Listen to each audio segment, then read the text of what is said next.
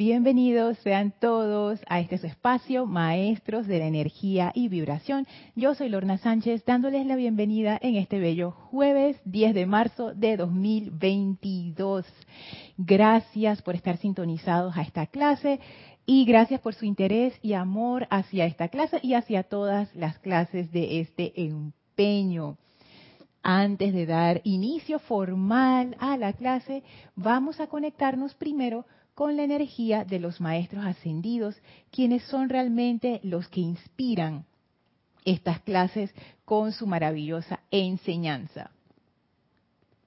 Así es que sin más, vamos a proceder a cerrar nuestros ojos suavemente y tomar una inspiración profunda.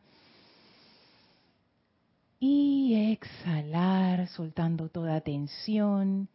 Inhalen profundamente retengan y exhalen, sintiendo como toda tensión, toda preocupación del día sale de ustedes y resbala suavemente a una magnífica llama blanca que resplandece y flamea a sus pies.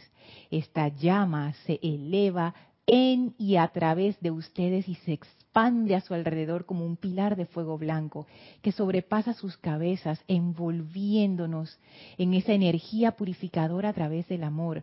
Esta llama succiona de nuestros vehículos toda la discordia y pesadez y la transmuta en luz y sentimos esa poderosa energía elevando nuestras conciencias y abriéndolas a la magna presencia de Dios y sentimos esas corrientes de la presencia fluyendo en y a través de nosotros.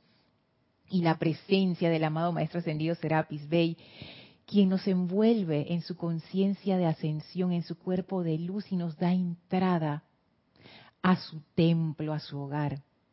Enviamos bendiciones y gratitud al Maestro por este privilegio y él muy contento abre frente a nosotros un portal que nos comunica con el sexto templo. Atravesamos ese portal y ahora estamos en el desierto que es el sexto templo, con el camino dorado en medio y la presencia de la Maestra ascendida Nada y del amado Arcángel Chamuel de una vez sentimos esa doble actividad de amor divino y de paz, de gratitud, de adoración, de reverencia, de devoción, que nos envuelve por completo y nos rendimos ante esa cualidad divina de amor que ellos encarnan, ese amor que nos hace comprender, ese amor que despeja toda ilusión y nos hace ver lo importante. Abrimos nuestro corazón, a la maestra ascendida Nada y el amado arcángel Chamuel. Y nos conectamos con ellos de manera muy especial y les enviamos nuestra gratitud y nuestro amor por esta enseñanza que vamos a recibir ahora. Y permanecemos en comunión constante con ellos mientras dura la clase. Tomen ahora una inspiración profunda exhalen y abran sus ojos. Bienvenidos nuevamente a aquellos que se acaban de conectar a esta su clase, Maestros de la Energía y Vibración. Yo soy Lorna Sánchez, dándoles la bienvenida desde la sede del Grupo Serapis Bay en Panamá. Gracias por su sintonía a todos. Recuerden que esta clase está siendo transmitida en vivo ahora mismo, así es que me pueden hacer llegar sus preguntas o comentarios a través del chat de YouTube.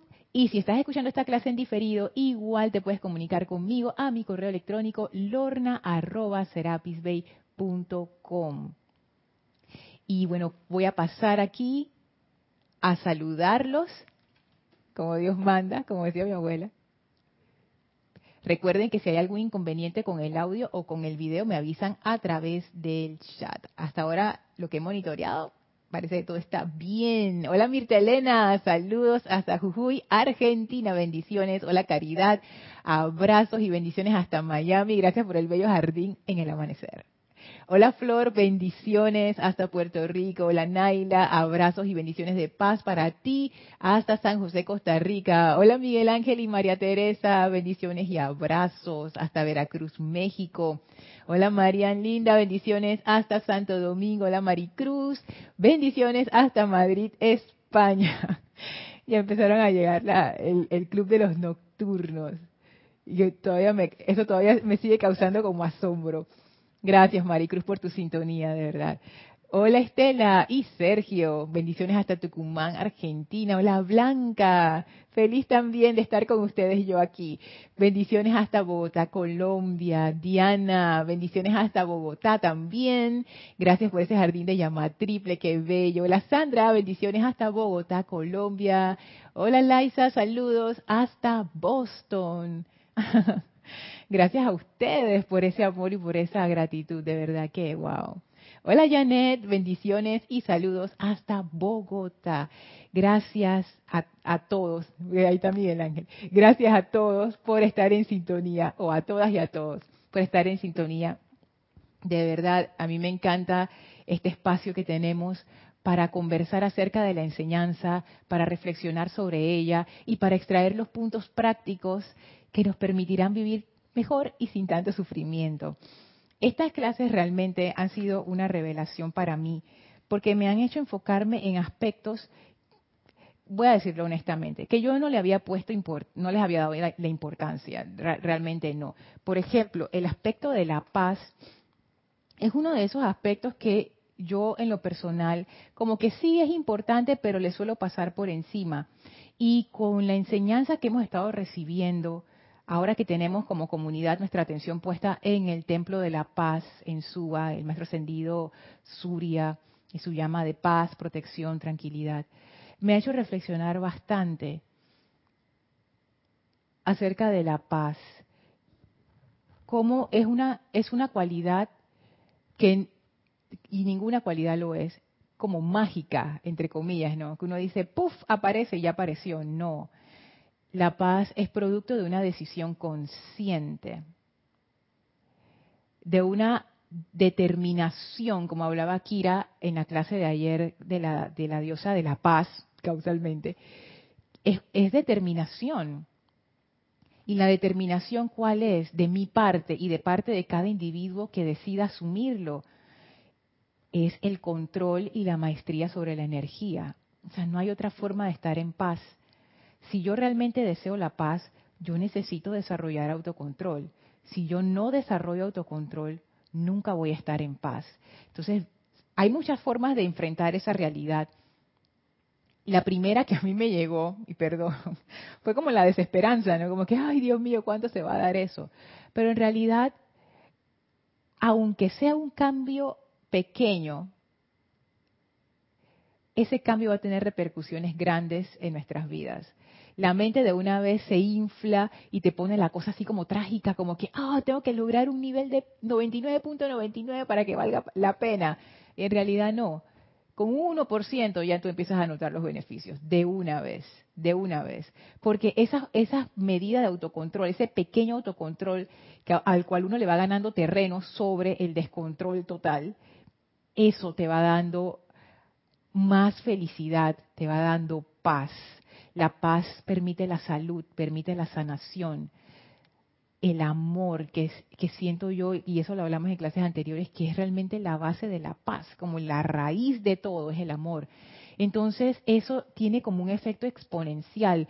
No es que tú vas eh, poquito a, poquito, sino que vas como saltando a pasos agigantados. Comienzas primero uno, después vas dos, pero después saltas cuatro, después saltas ocho, después saltas dieciséis, después saltas treinta y dos y así te vas saltando y saltando. No es lineal, es, es, un crecimiento a saltos, porque claro, toda esa paz te trae tantos beneficios.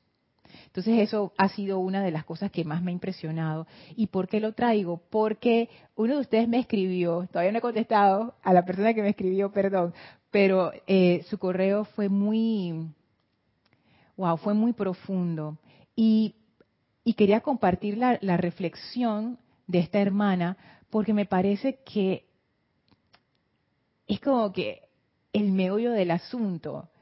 Al final esta hermana se da cuenta con todo el conflicto bélico que se está armando ahora mismo. Se sintió un poco desesperanzada por varias situaciones, no solamente por eso. Y hay veces que cuando uno llega a ese punto, uno como que se desencanta con la enseñanza, ¿no? Como que, ay, ¿para qué estoy haciendo todos estos decretos de paz? toda esta tontería si al final nada está cambiando y todo se está poniendo peor y no sé qué. Entonces uno como que comienza en esa espiral descendente. A mí me ha pasado muchas veces. Eso, esto no es nada extraño. Esto pasa. Y ahí es donde uno pide la iluminación. Porque uno puede seguir por el camino que va rodando hacia abajo o uno puede, mientras va rodando hacia abajo, preguntarle como, amada presencia yo soy, oye, ¿es esta la solución? ¿En serio? ¿O hay otra cosa? Y fue iluminada con respecto a que la causa de la guerra está en cada uno de nosotros.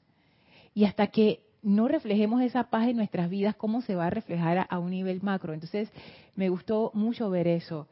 Em, también hice una reflexión poderosa con respecto a la situación actual.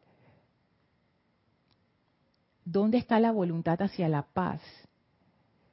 Las partes que están en conflicto, pareciera que ambas quieren guerra y quieren seguir, justificado o no.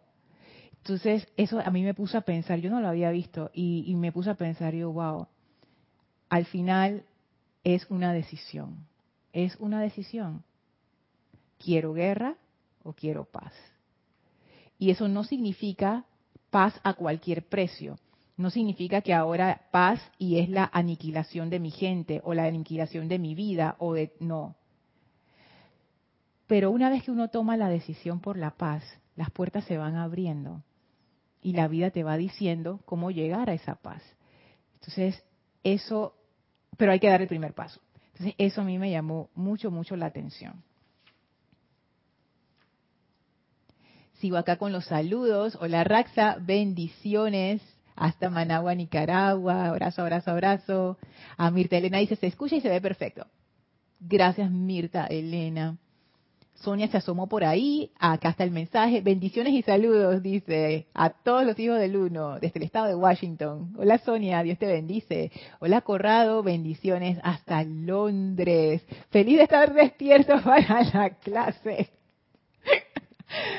¡Wow! ¡Qué increíble! Tú eres del, club de, Maricruz. Corrado y Maricruz son del, mismo club, la misma tribu, la tribu nocturna. Hola Alonso, saludos hasta Manizales, Colombia. Marian dice, esta clase y la paz me han movido hasta los cimientos, ha sido maravilloso. Es que, yo te digo, hay veces que con, algunas cualidades divinas uno piensa de que, no, esa cualidad divina está como como soncita, pues como que suavecita y no sé qué. No, porque cuando uno se pasa de lo superficial y uno empieza a hacerse preguntas profundas acerca de las cosas, al final uno se da cuenta, la clave está en mí. Y uno incluso puede sentir hasta empatía o comprensión por las personas que están envueltas en el conflicto y que no quieren dar su brazo a ceder porque uno mismo, ¿cuántos conflictos no tenemos nosotros en nuestras vidas que no queremos dar nuestros brazos a torcer? O sea, o sea yo les puedo, les puedo hacer que la lista de, mis conflictos pasados, presentes y definitivamente futuros, porque estas son semillas que uno siempre que va a tener que cosechar. Y es cierto que cada vez son menos, porque uno va aprendiendo a autocontrolarse cada vez más. Sin embargo, yo me doy cuenta ese deseo de tener la razón y de imponerse es muy fuerte. Y cuando se sale de control, guerra. Y saben que así mismo como, como dice Marían, ¡ay, serio! Dios te bendice. Dice, hola, la paz hay que ir creando momentum, donde cada vez menos situaciones nos sacarán de la armonía. ¿Sabes qué? Así mismo, estoy quitando los zapatos, perdón. Así mismo es, Helio. Y esa ha sido mi experiencia también. Porque, por lo menos en mi caso, cada persona es diferente, pero por lo menos en mi caso, dar ese salto mortal, disque, de la guerra a la paz. No. Yo voy poco a poco. Y el poco a poco, o sea, la velocidad, el paso al cual uno va, depende también de uno mismo. Cuanto más autocontrol, tanto más rápido vamos tanto menos autocontrol, tanto más lento vamos. Pero eso de lento y rápido son cuestiones, eh, juicios de la mente. Lo importante es avanzar. No importa si tu mente te dice que, ay, pero eso no es un avance significativo. No, sí lo es, porque todo avance importa. Es lo que dice Celio. hay que ir creando momentum, creando momentum. O sea, esa acumulación de, fuerza, es como agarrando fuerza, eso es el momentum.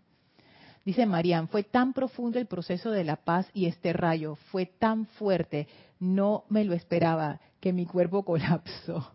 Es que hay veces que uno, tú sabes que Marian, lo que pasa es que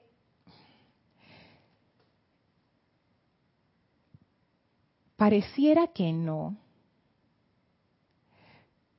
pero cuando uno verdaderamente aplica la enseñanza, uno pone en acción fuerzas bien poderosas y pudiera clasificarlas así muy simplistamente en dos.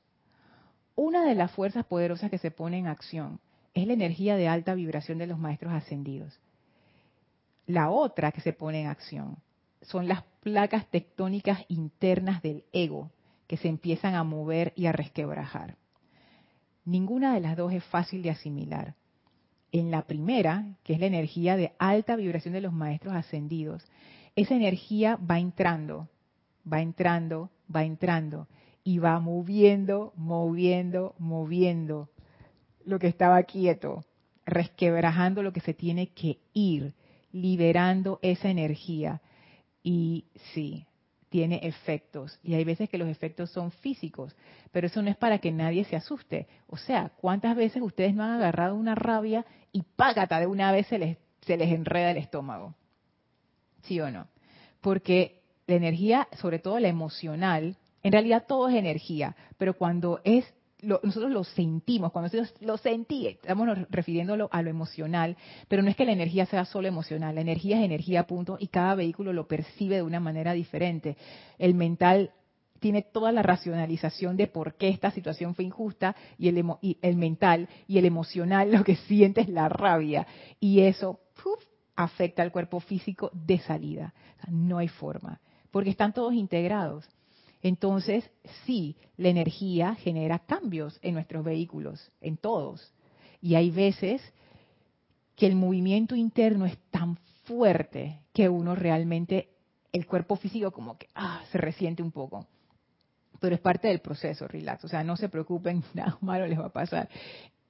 Es normal, es normal. Pero lo que sí no es normal es lo que estamos haciendo nosotros ahora como parte de la aplicación de la enseñanza, que es ver hacia adentro y darnos cuenta de qué es lo que está pasando en nuestros mundos internos.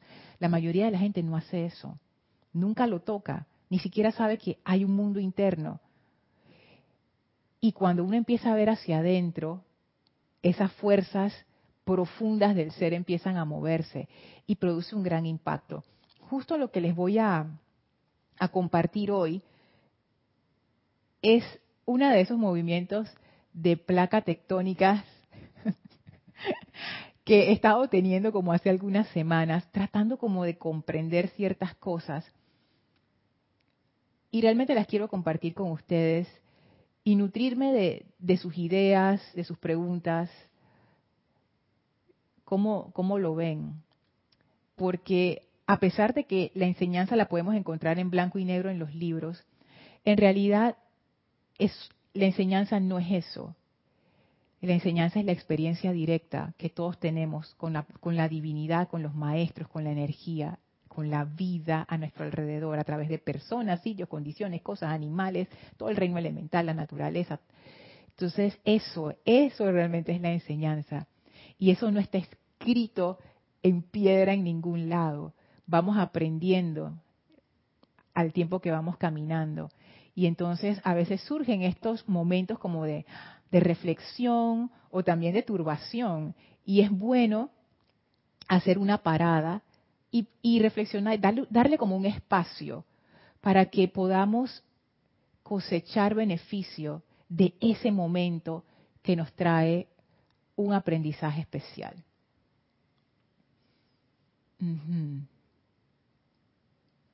Ok, les cuento hemos estado con el amado arcángel Chamuel dentro de este sexto templo que precede la amada maestra ascendida Nada. Que si a alguien le quedaba algún concepto de que la maestra ascendida Nada era suavecita y que el sexto rayo también era suavecito. Ya para estas alturas yo creo que ya nos hemos dado cuenta que ese sexto rayo se las trae, o sea, tiene, tiene muchas aristas y yo creo que incluso, por lo menos para mi conciencia, comprender o entrar a la energía, por ejemplo, del rayo violeta o del rayo verde, el quinto rayo, es hasta más fácil que la del sexto, porque el sexto va por el lado de la rendición total. Y eso tiene que ver justo con, lo que les quiero compartir, que está relacionado con lo que hemos estado viendo. Hemos saltado a varias cualidades del sexto rayo.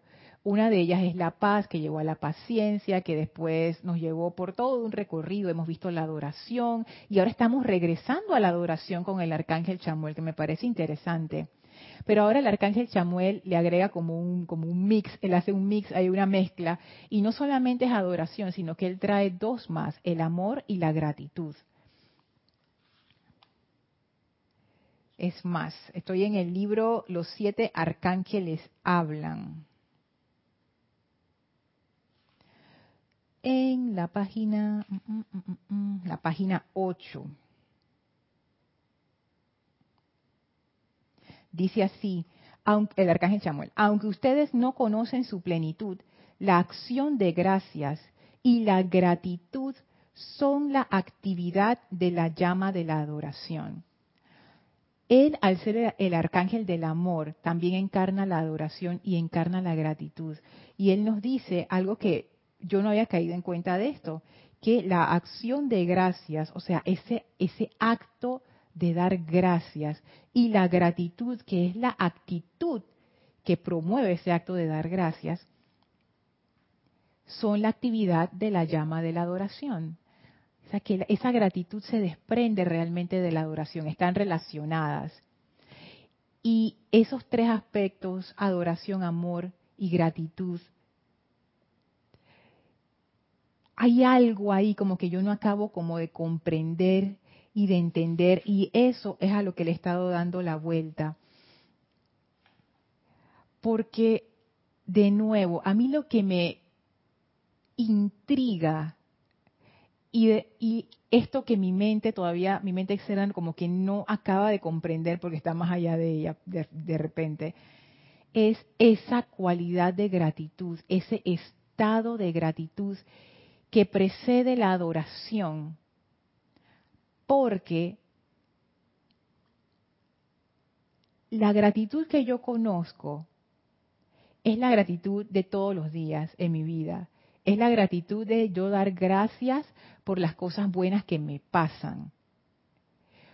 Sin embargo, los maestros ascendidos nunca amarran cualidades divinas con condicionamientos externos. O sea, no es, ah, gratitud es cuando te pasa algo bueno. Ellos en ningún momento dicen eso. Y ahora vamos a ver hasta qué punto llega el arcángel Samuel al hablar, al hablar de la gratitud. Entonces me es difícil comprender, se los digo honestamente, cómo uno puede ser agradecido sin amarrarlo a las cosas buenas que te pasan o viceversa, a las cosas no buenas que te ocurren. Por ejemplo, dar gracias por algo que, que sabe mal, que no te gustó, que te lastimó, que te hizo llorar, que te afectó, que destruyó tu vida, etcétera, etcétera. Destruyó tu vida entre comillas, ¿no? Y si bien es cierto, y es una de las cosas más valiosas que yo he aprendido aquí, que toda situación discordante tiene en sí su enseñanza, en la parte práctica, ¿dónde está la gratitud ahí? O ¿qué no estoy viendo? Y eso es a lo que yo le estaba dando como vueltas. Y yo siento que eso es una clave. Es una clave no solamente para la gratitud, para la adoración, sino para el amor y para la paz también.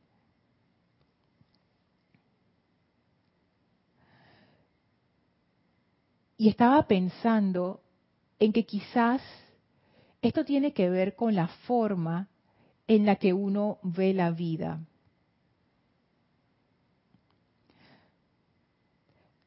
Vamos a decir para simplificar, para hacerlo muy simple, que no es así, pero para simplificar la cuestión, que hay como dos formas de aproximarse a la vida. Una de esas maneras es para gratificación personal, la gratificación de los sentidos. Y si esa es mi visión de, la vida, va a ser muy diferente a la visión que tiene un ser mucho más evolucionado o incluso un maestro ascendido, que no tienen esa parte del ego que requiere gratificación. Y yo me puse a pensar, wow, si yo quitara la gratificación de, los sentidos, de mi ego, de mi personalidad, del camino, ¿cuál, cuál, ¿cómo sería mi vida? ¿Cómo sería mi motivación? ¿Cuál sería esa motivación? Yo sé que hay muchas respuestas que uno puede dar en teoría, pero pónganse a pensar en la práctica. Si todo lo que yo hago, 99.99%, está motivado por la gratificación de los sentidos, ese punto 0,1%, ¿eso qué es? ¿Eso qué es? Y ahí es donde está el secreto de la verdadera gratitud. Cuando no hay nada que gratificar, pero entonces la mente me dice, pero si no hay nada que gratificar, entonces no hay nada por lo cual dar gracias. Si ya. he estado como en, como en esa situación, ¿no?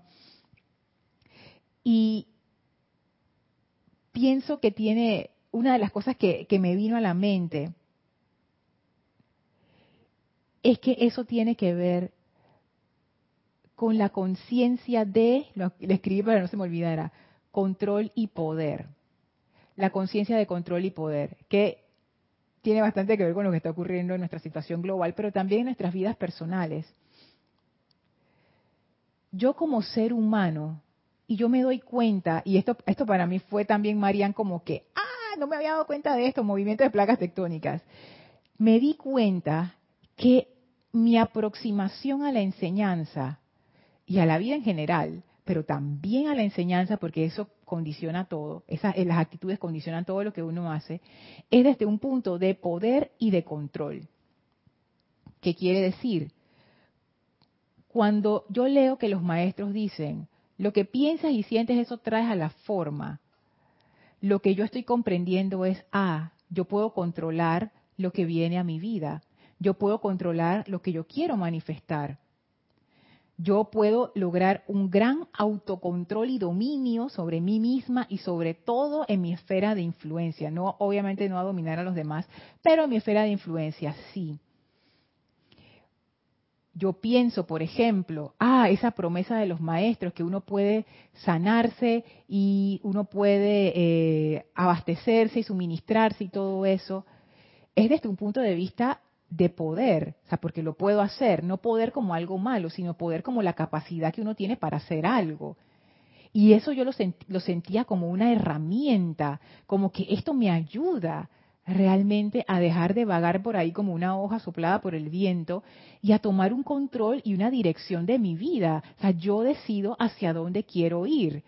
Yo me vuelvo intencional con mi vida y voy dando paso por paso en la dirección que yo deseo nada de lo que he dicho es, es como una sorpresa, ¿no? O sea, sí, la enseñanza lo que te da es ese poder para darnos cuenta que nosotros podemos dirigir nuestras vidas y que no somos unas víctimas y que podemos cambiar las condiciones y que no estamos sometidos a la esclavitud de hábitos. Aunque esos hábitos tengan muchísimos años, eso se puede cambiar con el fuego violeta, etcétera, etcétera perfecto. Yo jamás había cuestionado eso. Nunca me había dado cuenta que eso estaba allí. Es como que era tan, no sé, tan obvio. Y entonces viene lo que decía, ¿cómo es que es lo que decía Marian ahí? Arriba, espérate. Me han movido hasta los cimientos. Entonces vino la movedera de cimientos. Y por otras cosas que me están pasando, se abrió otra puerta que yo nunca había visto. ¿Y qué dice la otra puerta? Y esto está tan alineado con el sexto rayo que yo, o sea, la otra puerta dice, Lorna, tú no vas a lograr aquí control sobre la vida y nada. Tú has pensado que la vida es como esta cosa, ya la tienes, tú sabes, ¿no? Marcadita, categorizada, lista. Tú estás hablando de fuerzas que tú ni siquiera comprendes y probablemente nunca comprendas en esta encarnación, porque están, son tan poderosas, son tan cósmicas, impersonales, la vida, hasta qué es eso. Y tú, pequeña humana, piensas que tú vas a decidir el curso del río. No, en serio. Y yo me empecé a cuestionar estas cosas. De repente, yo no estoy aquí para controlar mi vida y adquirir ningún poder sobre la vida. De repente yo estoy aquí simplemente para aprender de la vida. Y ya. Aprender de la vida, aprender de la naturaleza. Es lo mejor que puedo hacer. Es lo único que puedo hacer. Y soltar esa necesidad de controlar y de dirigir y de ir y de... Lo único que estás aquí es para aprender. Es como quien dice, mira, de repente te invitaron a esta fiesta a la cual tú ni siquiera estabas invitada. Ve a la fiesta y disfruta. Agarra lo que puedas. Disfruta de la comida, disfruta de la gente. Tú no estás ahí para controlar la fiesta ni para agarrar el micrófono a ponerte a cantar, no. Tú estás ahí como una invitada. Tú no eres la anfitriona, tú eres una invitada. Disfruta la fiesta, la fiesta no es tuya y nunca lo será. Nunca vas a poder controlar la vida 100%, jamás. Suelta esa necesidad de control. Y es más, la cosa se pone peor. ¿Quién tú crees que tú eres? Tú eres nada, oye. Y yo me acuerdo que Jorge tenía una frase que él decía, yo no me creo, yo soy, que en su momento, que esa frase tiene gran sabiduría, no se crean. Y yo me acordé de esa frase y digo, wow, hay, ese, esa es la mente, ¿no? Como, como que la mente quiere decir, bueno, esto es lo único y este es el único punto de vista, pero no, hay muchos puntos de vista. Hay veces que uno necesita decir eso frente a una situación discordante. Hey, yo no me creo, yo soy poniendo orden en esta situación, pero hay otras veces, especialmente cuando uno ve como el panorama grande, como que, hey, ríndete, oye. Tú eres invitada aquí, ríndete. No eres importante, ríndete. Suelta ya esa necesidad de... Ah. Y entonces en serio, yo jamás me había dado cuenta que mi, mi approach, mi, mi forma de, de como de, de asimilar la enseñanza y de usarla, había sido siempre con esa visión de que yo en algún momento lograré eso que dicen los maestros, de ese autocontrol total que me va a permitir sanar y sanar cualquiera, que me va a permitir resolver todas mis situaciones y no sé qué. Y este otro approach me presenta otro escenario. Yo no digo que esto que estoy diciendo es verdad. Es simplemente son cosas que me vino y, reflexioné. Yo digo, wow, yo quisiera compartir esto en clase a ver qué piensa la comunidad. Pero me vino este, este otro escenario que dice, ¿y si eso no es así, Lorna? ¿Y si tú no estás aquí para lograr mayor control y mayor poder y no sé qué? Tú lo que estás aquí es para aprender. Y cuando uno lo ve desde ese lado de que, oye, tú eres invitada aquí. Todo lo que está pasando es como que, wow, y ahí yo veo, por, por primera vez pude ver un escenario en donde la gratitud nacía del simple hecho de estar aquí. Solamente el hecho de que estoy aquí, ya. Gracias por eso. Todo lo demás es extra. Solamente el hecho de estar y de ser parte consciente de la vida ya, o sea, ¿qué más quieres? Entonces, eso a mí como que, de nuevo, lo que decía Marianne, me movió los cimientos, porque me puso a cuestionarme y a revisar muchas cosas que yo nunca había... Es que sí, cuestionarme, porque, porque no las había visto antes. Y ahora les voy a leer unas palabras del arcángel Chamuel, que yo cuando las leí yo digo, Maestra ascendida, Lady Nada, ¿hacia dónde tú me estás llevando con esto? Porque definitivamente cualquier cosa que, que me reste a mi importancia personal es una amenaza. entonces yo me pregunto, pero este sexto rayo, ¿hacia dónde me está llevando? Y la maestra ascendida nada dice, adivina, la clave está en mi nombre. O sea, es que, ¿qué? ¿Qué es esto? O sea, ¿cómo? Wow. Y qué pena que Mario no está, porque él le encanta esa parte de la sabiduría y la filosofía oriental. Me acuerdo de, ahí justo les mencioné el Tao Te King. Bueno, ahí cuando si ustedes algún momento tienen la oportunidad de leer ese libro, que es cortito, ustedes lo que van a sentir de esas palabras, además de como esa radiación de sabiduría, es que el maestro, tal cual aparece reflejado en el libro, es realmente, él, está, él o ella está fluyendo con la presencia. Ellos no le llaman la presencia, le llaman el Tao, como quien dice, ellos ni siquiera lo pueden describir. O sea, en el libro te dice, todo lo que tú puedes decir acerca del Tao no es el Tao. O sea, de salida te dicen, ni trates, ni te metas por ahí, sal, sal, sal, sal, sal, sal de la mente. No, por ahí no es. lo que tú le quieras poner, eso no es. Eso no es. Y lo único que tú puedes hacer es fluir con eso, con eso que llamamos Tao por decirle algún nombre, pero en realidad no tiene ningún nombre. Y ya. O sea, esa es la maestría.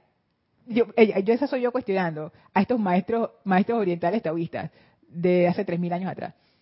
Esa es la maestría. Esa es la maestría. O sea que fluye con el Tao, o como si fuera un surfer. Fluye con el Tao y listo.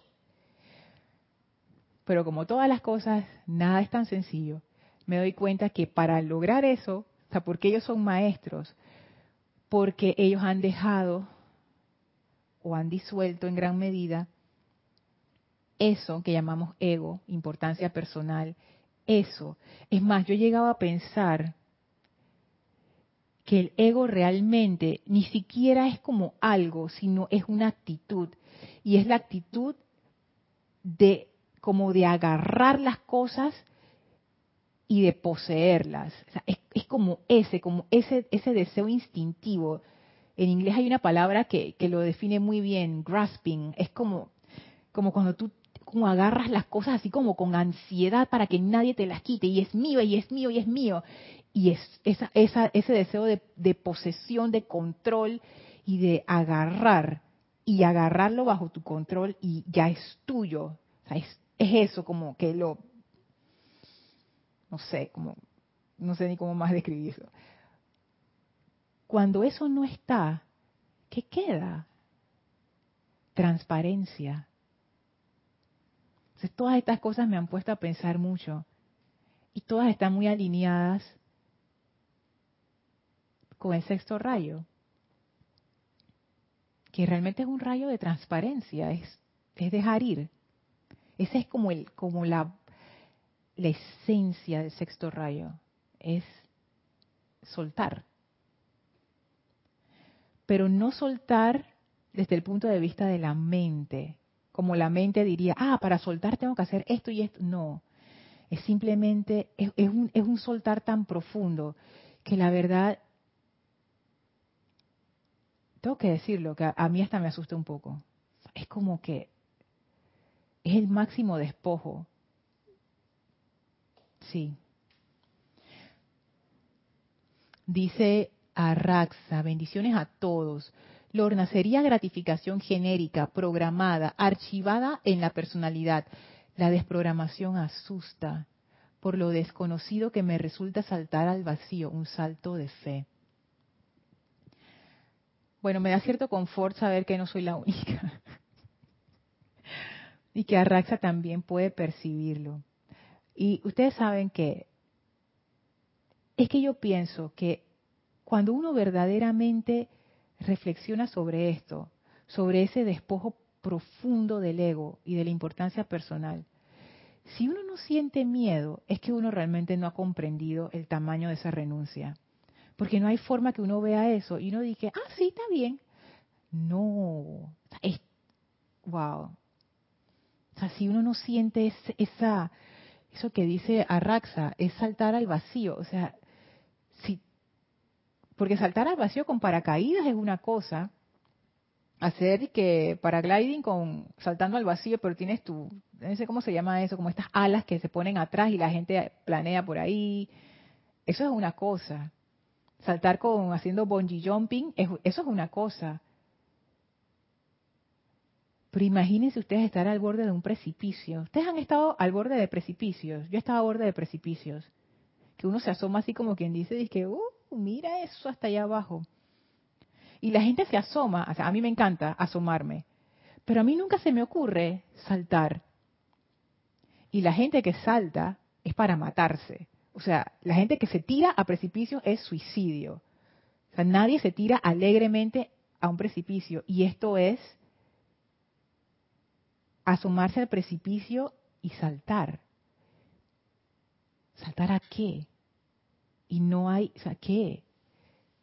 Porque saltar implica decir, todo lo demás se quedó atrás. Entonces, ¿qué hay? y la simple idea de rendir el control de mi vida va tan en contra de la filosofía de nuestros tiempos, pero tan en contra de nuestra individualidad, de la, individualidad que existe en nuestra cultura, que no es ni mala ni buena, es simplemente el estado de, nuestro, de nuestra época, pues es así ya va tan en contra de eso que me cuesta procesarlo, la verdad. Y yo me pregunto, le pregunto a la maestra ascendida, nada, ¿hasta dónde llega esa renuncia? Y le pregunto a los maestros, ¿todos ustedes hicieron esa renuncia? Y la respuesta es sí. Yo, wow, está fuerte eso, muy fuerte.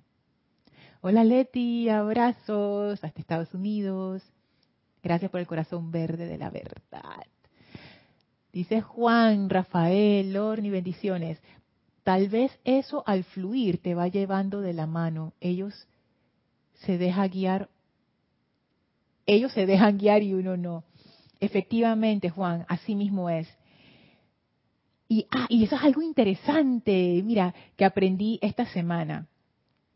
Eh, leyendo un escrito por ahí encontré esto que me encantó y me aclaró tanto las cosas. Dice, decía así, la mente, o sea, ¿cómo, cómo la mente y el corazón, el corazón no como lo emocional, sino el corazón como esa esencia espiritual de uno, cómo los dos eh, no enfrentan, sino como encaran la vida. La mente lo que hace es que ella planifica y hace como sus planes y vamos a hacer esto, vamos a hacer lo otro, no sé qué, esa es la mente. Pero dice que el corazón no va por ahí. El corazón simplemente va respondiendo a lo que va ocurriendo y se deja llevar por esa sabiduría interna. Entonces, eso yo digo, wow, eso me sirvió, no tiene idea cuánto eso me ha servido. Porque hay veces en nuestras vidas en donde se requiere esa planificación, ese pensar por adelantado, paso uno, paso dos, paso tres. Pero hay veces en donde la mente está demasiado limitada o es muy lenta y entonces uno como que cambia de, modo. Así como en los celulares hay que el modo oscuro y el modo claro. Bueno, uno cambia de modo y ahora se va al modo corazón. Pero en el modo corazón tú no sabes nada por adelantado simplemente es momento presente y vamos. Y uno, cuando está en modo corazón, eso que dice Juan de dejarse guiar es porque uno sabe o uno lo siente que hay una sabiduría detrás. Así es que hay una confianza inherente en cada paso que uno da. Por eso me llamó mucho la atención. La mente quiere conocer las cosas por adelantado y por eso se planifica y se proyecta al futuro. Cuando uno está en modo corazón, no esperemos eso. Esa expectativa de que, pero dime qué es lo que va a pasar. Modo corazón es, vamos, ya, presente, fluyendo. Y las cosas van a ir pasando y vamos a ir manejándolas al paso que van ocurriendo. Ey, dígame si esa a veces no da también como miedito, porque uno quiere saber lo que va a pasar. Pero el corazón dice, eso no es necesario. ¿Para qué? y está más alineado a lo que les decía antes. Esto es como un río, el río se está fluyendo siempre, se está moviendo siempre. Yo que voy a saber que puedo anticipar la corriente, pero cuando cambia la corriente, yo cambio con la corriente. Esa adaptabilidad, esa flexibilidad que es tan em, celebrada en la filosofía oriental y que en nuestra filosofía occidental no. Porque acá es más de la mente que quiere programar, que quiere predecir, que, que tiene sus expectativas. Son como dos modos de operación. Ambos tienen su lugar. Uno usa los dos. Pero bueno, cuando ya, ya sepan, cuando están en modo corazón, no se asusten porque no saben qué va a pasar. El modo corazón es así. Tú no vas a saber qué va a pasar, pero sabe que vas bien. Gracias, Juan. Hola, Iván. Saludos hasta México. Alonso dice, todo eso son temores y miedo que lo único que les interesa es hacernos daño. Ay, Alonso. Pero sí, pues, sí, Alonso tiene razón. Pero no seas así, oye. Es que sí, o sea, si uno lo ve fríamente, Alonso tiene razón. Porque al final, quitarnos el ego es lo mejor que vamos a hacer en nuestras vidas. Nosotros no podemos ser felices mientras ese monstruo esté ahí. Esa creación propia que hemos hecho con, emparapetado en nuestras mentes, en nuestras vidas. deshacernos de eso es lo mejor que podemos hacer. Pero oye, o sea, es la medida de la renuncia. Pero Alonso tiene razón. Todo eso son temores y miedos que lo único que les interesa es hacer dos daños. En verdad sí, porque eso, ahí está la causa del sufrimiento. Me da risa por la forma que Alonso lo dijo, pero Alonso tiene razón. Y ese miedo, ¿de dónde creen que viene? Bueno, de mi propio ego, importancia personal. Si le estoy diciendo, dije, oye, importancia personal, te voy a matar. Y la importancia de que no, tú eres importante, ¿cómo me vas a matar? Tú eres importante, pero en realidad se está cubriendo es ella, ¿no? ¿Cómo juegan con uno?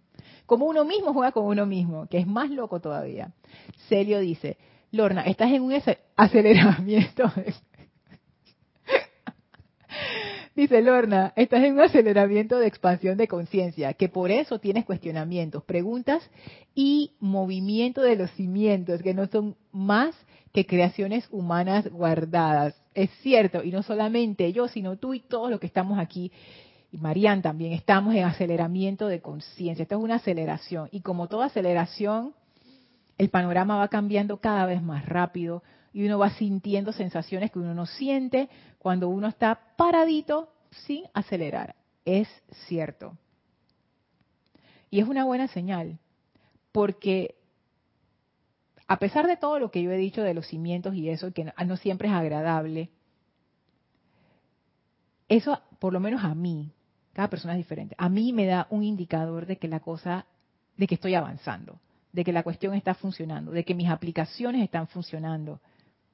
Porque em, los maestros enfatizan mucho la purificación en la aplicación diaria.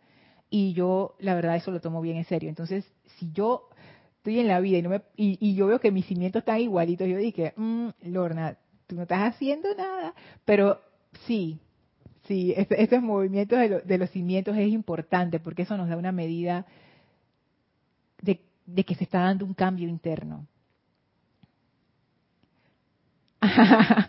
Diana dice, hijo de la República, mira y aprende. Eso lo decía Jorge también, sí. Exactamente, Diana. es, es, momento de observar, poner atención. Hola Paola, amor y bendiciones hasta Cancún, México, Sol, Corazón, Paloma, qué lindo. Hola Rosaura, bendiciones para ti. Dice Diana, yo pensaría que no estamos saltando al vacío, porque tenemos todo lo que los maestros nos están mostrando para ejecutar. Este salto, que no es fe ciega, sino iluminada, para mí ya no es al vacío. Por supuesto, o sea, exacto. Desde el punto de vista del ego, desde el punto de vista de mi ego, sí es un salto al vacío. Porque yo estoy dejando todo lo que, entre comillas, yo soy. Todo ese bagaje, todo eso. Desde el punto de vista del ser, es volar. Es libertad es liberación. Uno no cae, vuela. Y sí, hay, hay mucho que, que explorar con esa figura del salto. Sí, es más profunda de lo que parece. Gracias, Diana. Juan dice, yo diría que el corazón es la gran sabiduría del Padre y la mente se coloca terca y anda como el colibrí. Sí, y es que la mente, o sea, la mente, primero que todo, nuestras mentes son como, como si, si tuviéramos una mascota, un perrito pero nunca le entrenamos, nunca le dijimos, mira, aquí es donde uno hace popó y acá no sé qué. No, nunca, o sea, como que lo, lo tenemos ahí, pues, y a veces le damos comida y a veces no, y la comida que le damos es cualquier cosa. ¿Cómo va a crecer ese perro? Como le da la gana. Y el perro, entonces cuando el perro viene y se hace popó en nuestra cama, dije, ah, perro, ¿por qué haces eso? Pero si yo, no, pero yo nunca lo eduqué. ¿Yo lo eduqué? No que el perro anda corriendo y destruyendo y mordiendo y mordiéndome y haciendo cosas, pero al final de quién es el perro. La mente, con nuestras mentes ha pasado algo similar.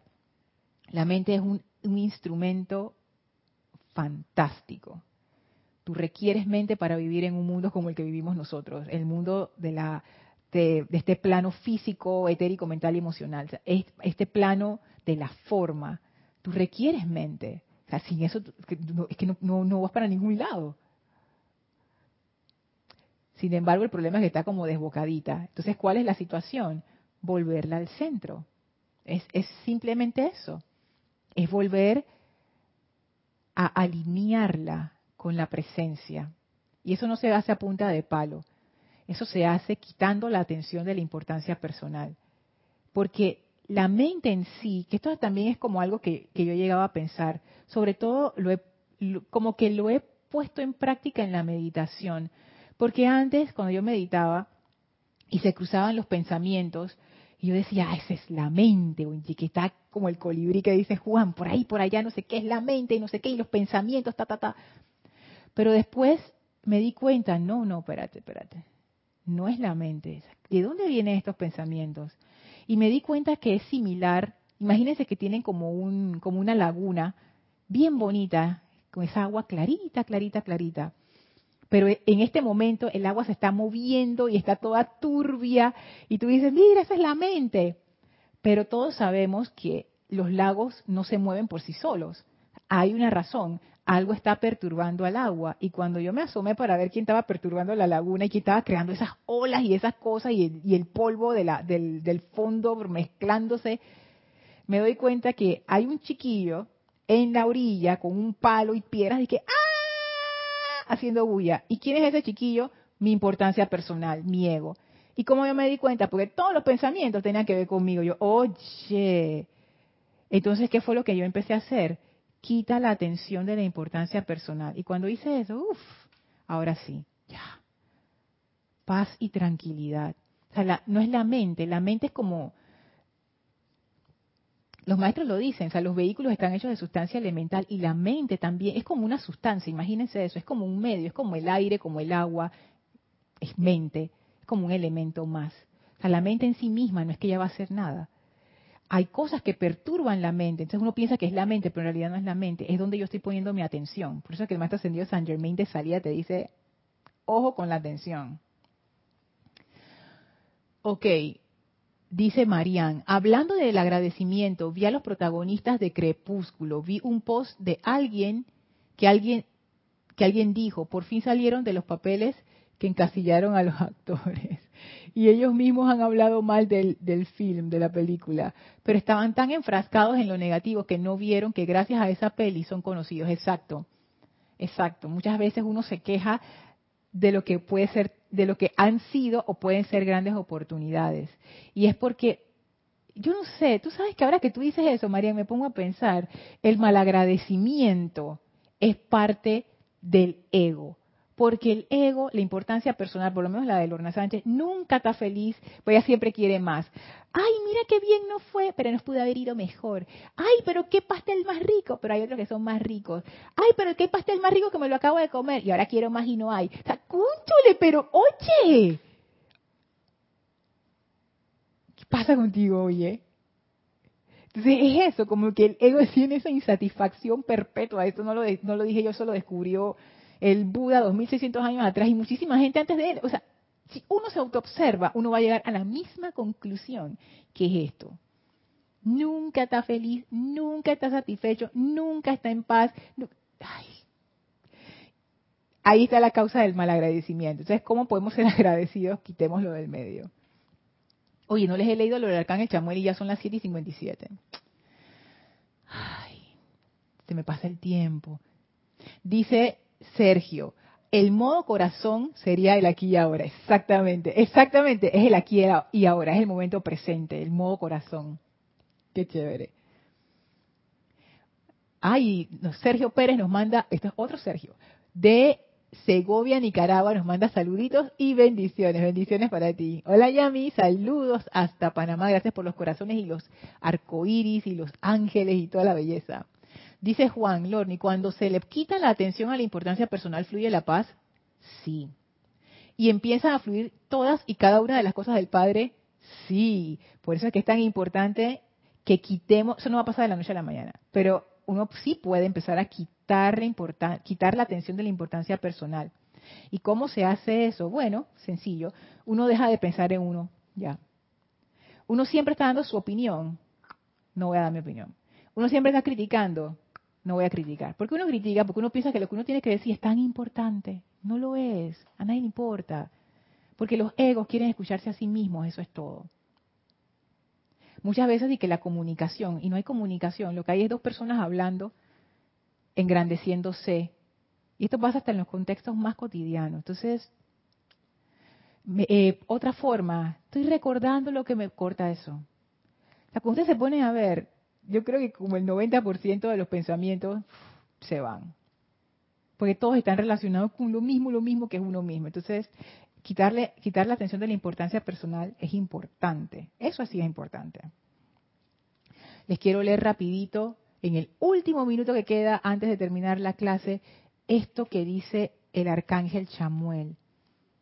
Que a mí, la verdad, como que me indicó que quizás eso que estaba pensando acerca de la gratitud sin amarrar a lo externo, iba por el camino que es.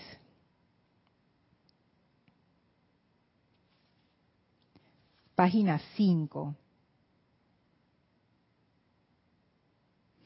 La verdadera adoración a Dios en el propio interior no tiene nada de egoísmo. Y entre corchetes, Jorge dejó el término en inglés original, que es self-seeking. Self-seeking es que está en búsqueda de lo mío, de, siempre de lo mío. Es como una persona que está autoabsorbida. O sea, todas las cosas que yo estoy haciendo tienen que ver conmigo, para engrandecerme yo, para alimentarme yo, es eso. Entonces, dice, la verdadera adoración a Dios en el propio interior no tiene nada de egoísmo.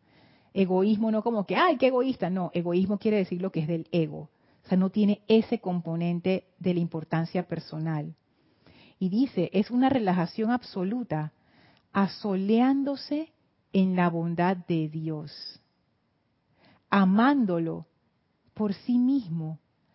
Cuando yo leí esto, yo leído esto tantas veces, y cuando yo leí esto esta vez, yo dije, ay, ya la vida, Arcángel Chamuel. O sea, tú estás en la misma dirección que la maestra ascendida nada. En serio, ahora dije se unieron. ¿Qué es esto? En una relajación absoluta. O sea, no hay, no hay expectativa de control, no hay deseo de controlar ni de manipular nada. Ya te, ya te rendiste, ya soltaste. Asoleándose, o sea, disfrutando, así como quien dice, ay, como cuando uno se asolea rico en la mañana. En la bondad de Dios y amándolo por sí mismo. O sea, no hay ninguna otra razón. Me gusta porque me gusta, ya.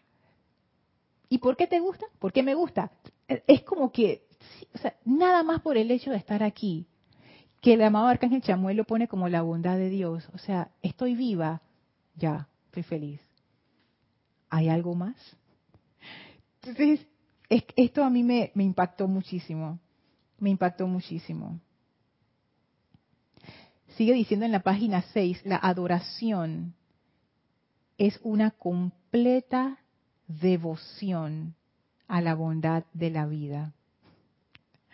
Y en la próxima clase vamos a dedicarnos a explorar esa completa devoción a la bondad de la vida que es, comenzando por entender qué es devoción y qué podría ser devoción desde el punto de vista de los maestros ascendidos.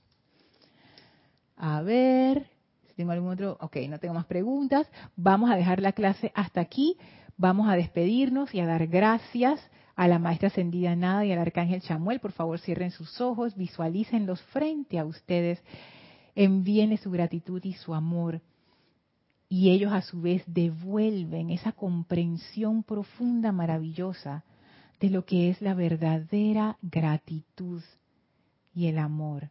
Y sentimos esa energía en a través de nosotros como un regalo. Y les damos gratitud a ellos nuevamente por este gran privilegio ellos abren un portal frente a nosotros, el cual atravesamos llenos de reverencia y de amor para regresar al sitio donde nos encontramos físicamente, expandiendo, aprovechando para expandir a nuestro alrededor la gratitud de estar aquí. Tomen ahora una inspiración profunda exhalen y abran sus ojos. Muchísimas gracias a todos por sus comentarios, por sus preguntas. Muchísimas gracias por hacer esta una clase interesante. Yo soy Lorna Sánchez, esto fue Maestros de la Energía y Vibración y los veo el próximo, bueno, no los veo, nos vemos el próximo jueves. Mil bendiciones para todos y que tengan una hermosa noche.